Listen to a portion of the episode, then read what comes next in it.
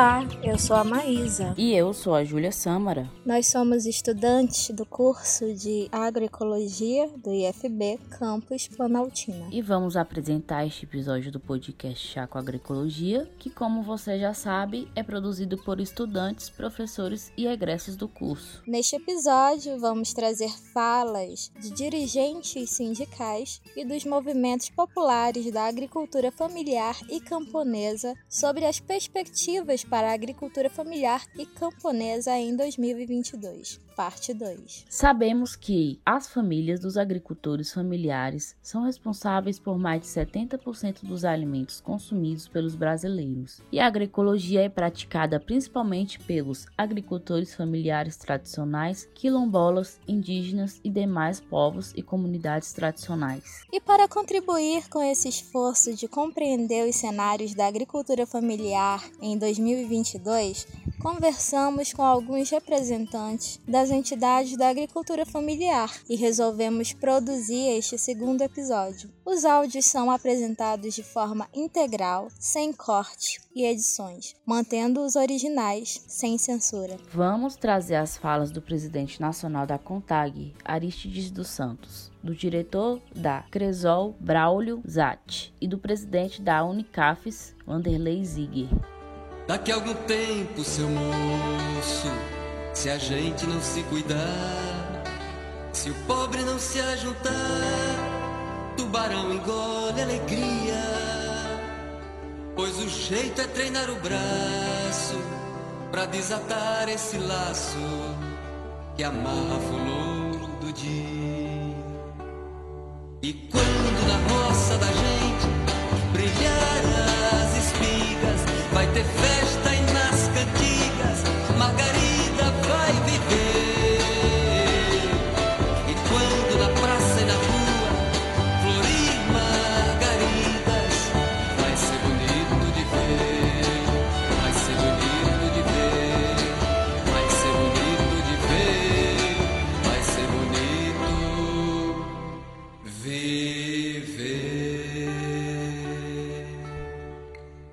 Vamos ouvir agora a fala do Aristides Veros dos Santos, presidente da Confederação Nacional dos Trabalhadores Rurais, Agricultores e Agricultoras Familiares, CONTAG. Eu sou Aristides Santos, presidente da Confederação Nacional dos Trabalhadores Rurais, Agricultores e Agricultoras Familiares, CONTAG. Meus cumprimentos a todas as pessoas que nos ouvem neste momento. A agricultura familiar tem desafios estratégicos em 2022, considerando seu papel eh, no desenvolvimento sustentável do país e a redução dos efeitos da pandemia na economia e na vida da maioria do povo brasileiro. Aumentar a oferta de produtos saudáveis e sustentáveis para combater a fome. Para isso será preciso lutar pela melhoria das ações governamentais de apoio à produção, estoque reguladores e comercialização. Um passo importante já foi dado com a aprovação da Lei Assis Carvalho II, ou seja, a Lei 14.275. Recuperar o orçamento público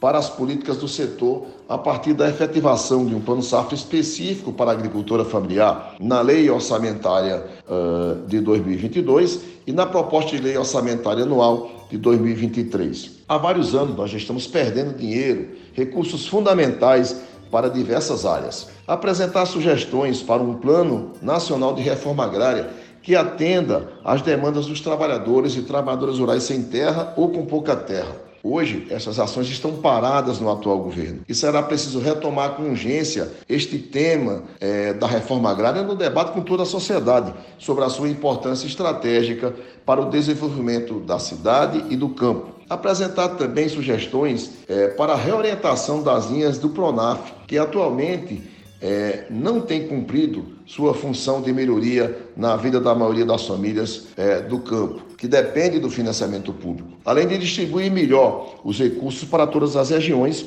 e as culturas agrícolas que são cobertas pelo PRONAF. Ampliar as ações de preservação e recuperação ambiental nas áreas de agricultura familiar. Fortalecer as alianças e parcerias para fortalecer as nossas lutas do campo em defesa da vida, da democracia, dos direitos e do desenvolvimento sustentável e solidário. Realizar um amplo processo de mobilização e formação de base na, no debate das eleições deste ano. Para isso, a CONTAG vai realizar 116 atividades de base envolvendo as nossas 27 federações e aproximadamente 4 mil sindicatos de trabalhadores e trabalhadoras rurais que são filiados à CONTAG. A agricultura familiar é responsável por 90% das áreas agricultáveis do planeta. Está aí a sua grande importância. E por preservar 75% dos recursos naturais, segundo os dados da ONU. A agricultura familiar brasileira, por exemplo, é responsável por ser a oitava maior produtora de alimentos do mundo. No Brasil, somos responsáveis pela maioria dos alimentos que chegam à mesa dos brasileiros e brasileiras. Respondemos por 77% das ocupações do campo, ou seja, são mais de 10 milhões de pessoas. 23% do produto, é, do valor do produto da produção agropecuária vem da agricultura familiar. 68% dos municípios brasileiros têm na agricultura familiar o seu principal dinamizador econômico, segundo o IBGE. Em 73% dos municípios brasileiros, os recursos que vêm da Previdência Rural, que circulam nos municípios, são maiores do que os recursos que vêm do Fundo de Participação Municipal, segundo dados da Anfip. O principal desafio que temos para 2022, portanto, é fortalecer esse papel estratégico da agricultura familiar na soberania e segurança alimentar e nutricional preservação ambiental e a nossa contribuição para o desenvolvimento econômico sustentável e solidário do país. O mundo inteiro está discutindo sistemas agroalimentares e o papel da produção sustentável como o novo paradigma mundial. Ou seja, o caminho é fortalecer a agricultura familiar e camponesa, a valorização dos sujeitos do campo, da floresta e das águas. Muito obrigado pela sua atenção e por esta oportunidade. Eu vi um moço bonito numa rua principal. Por ele passou um colono que trajava muito mal. O moço pegou rir dele, fez aí um carnaval. Resolvi fazer uns versos pra esse fulano de tal. Não ria seu moço daquele colono, agricultor que ali vai passando admirado com o movimento, desconfiado lá vai tropeçando.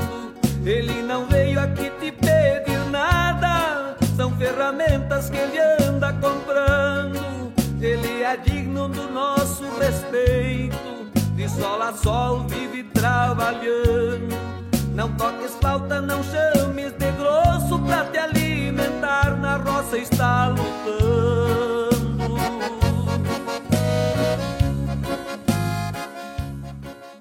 Agora vamos ouvir a fala do diretor de negócios da Cresol Central, Braulio Zatti. A Cresol Central é um sistema da cooperativa de crédito rural com interação solidária. Sou Braulio Zatti, atualmente residimos no município de Constantina e estou, né, estou na Cresol já há mais de 20 anos. Hoje divido o meu tempo, parte dele, é, com a Cressol Central, na qual temos sede em Chapecó, presido lá como diretor de negócios, né, coordeno toda a área e a parte do comercial e do crédito rural, né, e também, ao mesmo tempo, dividimos um pouco o nosso tempo, né, alguns dias, um dia, dois por semana, é, na Cressol, é, Cressol, antiga Cressol Constantina, agora Cressol Noroeste, RS CPE, né? Temos atuação lá em Pernambuco e no Ceará também, é, na qual então eu sou presido aqui a Cressol. Então, falar da Cressol com certeza é, é sempre importante, é gratificante porque a Cressol nasceu é, de uma grande necessidade que os agricultores tinham lá nos anos 90, puxado pelo sindicalismo, é, pelas forças populares, pelas organizações, para que o pequeno,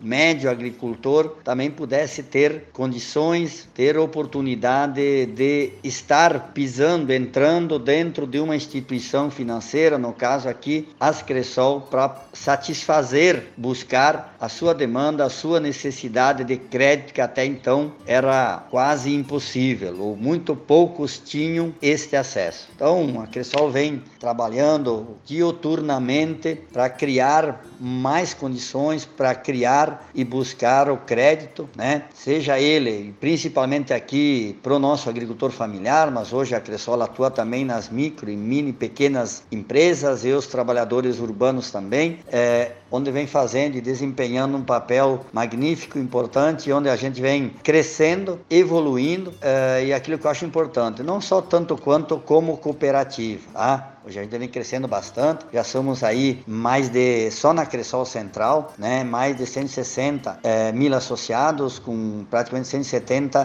postos, unidades cooperativas de atendimento. Né? É, hoje administramos quase 4 bilhões de reais. É, mas, acima de tudo, a importância que a Cressol tem para o nosso cooperado, para fazer com que ele tenha uma renda, uma qualidade de vida melhor daquilo que ele já já tinha, né? Ele, os seus filhos e assim também buscando a sucessão familiar, que a gente tem trabalhado bastante, procuramos sempre é, levar sim pelo lado econômico e pela viabilidade do econômico, mas também buscando as alternativas, as ações que inspiram, né? Uma qualidade de vida melhor, as aspirações no ponto de vista do aspecto da agroecologia, do meio ambiente, da sustentabilidade das comunidades e das pessoas, certo? Então é gratificante estar trabalhando trabalhando e ter tido a oportunidade de estar conduzindo o sistema Cressol neste processo, neste quesito, uh, de um grande desafio uh, e mostramos né, que dá para fazer e dá para fazer diferente, e dá para fazer melhor e dá para fazer muito melhor ainda. Então acho que este é o grande desafio do sistema Cressol. Além do nosso crescimento, o empoderamento que hoje o nosso associado, a nossa associada tem é magnífico, é importante a participação, é, a partir é, da sua intervenção, a partir é, das reuniões, a partir das assembleias, a partir das suas sobras, onde são divididas com os seus associados. Então, é bacana, importante e gratificante. Então, eu diria que assim, qual é que são as perspectivas para a agricultura familiar em 2022 é, e especialmente quanto ao crédito rural, né? Não tenha dúvida que é inegável, né? é, que é, vamos dizer assim, talvez o grande ponto, o principal ponto, né, é, de nós chegarmos é, aonde chegamos é, com a agricultura familiar, ela ter tido, né, a oportunidade, o acesso do crédito rural lá nos anos a partir dos anos 90 e, e lá se vai, dá para se dizer 95, 96, né, onde iniciou o Pronaf, né? Onde iniciou o Pronaf. E automaticamente também ali já iniciou junto às Cressol. Então é inegável né, a melhoria é, que nós temos e nós podemos mostrar e falar com muita propriedade disso, até porque vivenciamos todos esses últimos 30 anos né, é, de mudanças, mas mais nos, de, após a vinda do Pronaf, né, o quanto a nossa agricultura, o quanto a nossa agricultura familiar e as pessoas né, que residem no meio rural mudaram de vida e melhoraram de vida as suas condições, a sua infraestrutura, né? É claro que temos um grande desafio, precisamos avançar ainda muito, muito mais, tá? Precisamos avançar ainda muito mais. Temos vivenciando hoje é, é uma das maiores secas, acho que dos últimos 20, 30 anos no sul, mas falo mais especificamente onde a gente conhece muito, que é aqui o Rio Grande do Sul. Né? Então acho que precisamos tratar melhor a nossa natureza, o nosso meio ambiente e começarmos a olharmos também para a preservação e para também o armazenamento de águas, é, culturas diferentes, enfim. Acho que temos grandes desafios. Fizemos alguns passos, sim, importantíssimos, mas temos muitos outros tantos quantos para fazer, certo? Precisamos que o governo coloque muito mais dinheiro na mão desses agricultores familiares que são os que mais precisam, tá? São os que mais precisam e principalmente que garanta e mantenha né, e mantenha é, as condições das políticas atuais, atuais e que inclusive consiga melhorá-las, né? Não querer trocar o nosso o nosso proagro, né, pelo seguro privado ou qualquer outra coisa. Que tenha sim também o seguro privado, nada contra, né? Mas que nós possamos ter a opção de financiarmos nossos agricultores familiares com o proagro, com condições é, que hoje já são hum, lutas, batalhas conseguidas. Então é isso, né? É, e com certeza precisamos continuar melhorar muito né, para garantirmos a produção de alimentos para esta maravilhosa população deste Brasil e deste mundo. Nessa terra tudo que se planta dá, que há meu país, que há? Tem alguém levando lucro, tem alguém saber o que plantar. Tá faltando consciência, tá sobrando paciência, tá faltando alguém gritar. Feito um trem desgovernado, quem trabalha tá ferrado, nas mãos de quem só engana. Feito mal que não tem cura, estão levando a loucura o país que a gente ama.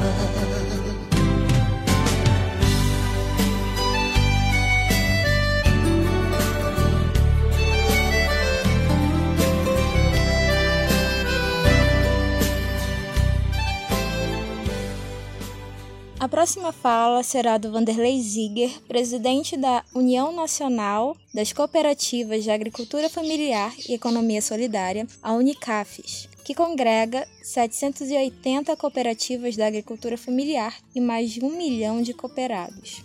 Quem fala aqui é Vanderlei Ziger, sou presidente da União Nacional das Cooperativas da Agricultura Familiar e da Economia Solidária e vou deixar aqui também uma mensagem sobre a agricultura familiar e suas perspectivas. Em primeiro lugar, reafirmar o papel estratégico da agricultura familiar no desenvolvimento do nosso país. É uma agricultura familiar dinâmica, é, que, extremamente produtiva e que tem nos últimos anos é, feito seu papel, desenvolvido um papel preponderante, sobretudo na questão da produção de alimentos. É uma agricultura familiar que, além de produzir, ela também preserva o meio ambiente e coloca na mesa dos brasileiros e brasileiras toneladas de alimentos, cerca de 70% da alimentação que vai para a mesa dos brasileiros vem exatamente das mãos dos produtores, das mulheres e dos homens, da juventude rural que produz e que distribui esse alimento na mesa dos brasileiros. E ao mesmo tempo é preocupada sim com toda essa questão ambiental. No momento que nós estamos percebendo, visibilizando que o nosso país não tem cuidado direito do meio ambiente, por uma série de fatores, sobretudo a expansão das commodities, nós vemos sim a agricultura familiar que tem condições de se preocupar com a água que consome na sua propriedade, porque de alguma maneira, além dele preservar, ser o guardião da natureza, o guardião das fontes d'água, para preservar essas fontes, ele também sabe que é dessas águas que ele consome para sua família e ao mesmo tempo disponibiliza para a sociedade, para todos os brasileiros e brasileiras. Então nós somos além de produtores de alimentos, somos produtores de água. É importante frisar também que esse rural brasileiro precisa manter seu povo no campo. Ao mesmo tempo que nós queremos modernizar, queremos ter acesso a essa modernização com novas tecnologias de produção, novos insumos e ao mesmo tempo também os meios de comunicação, mídias sociais, acesso à internet devem chegar no campo. É assim, é dessa forma que nós queremos também manter o rural com gente. Do contrário, nós vamos envelhecendo a população rural e percebendo que muitas vezes essa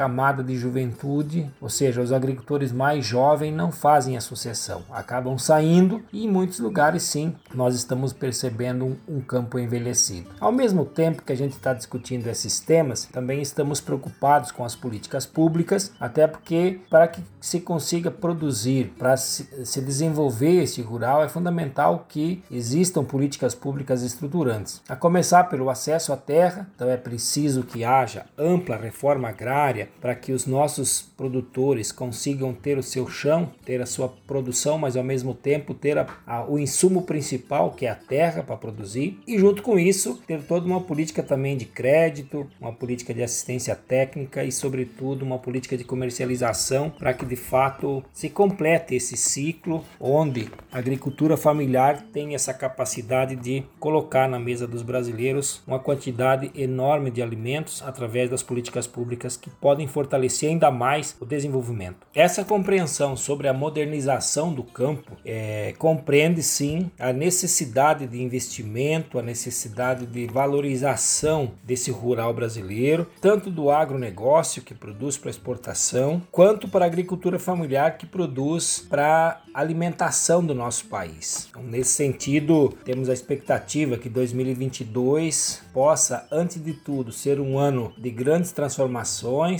Sabemos que é um ano também que vamos ter processos eleitorais democráticos. Isso significa também que poderemos ter oportunidade de fazer um debate com os nossos presidenciáveis, também com os parlamentares sobre a importância desse rural brasileiro e como que a política pública, como que o Estado brasileiro pode contribuir, pode somar na construção do desenvolvimento rural, sobretudo valorizando a agricultura familiar, o seu povo, a sua gente e a sua produção. Então, nesse sentido, construir sempre esse canal de diálogo com a política pública, com os representantes nossos nos parlamentos parlamento, seja nos estados ou a nível federal, e assim com certeza teremos grande crescimento.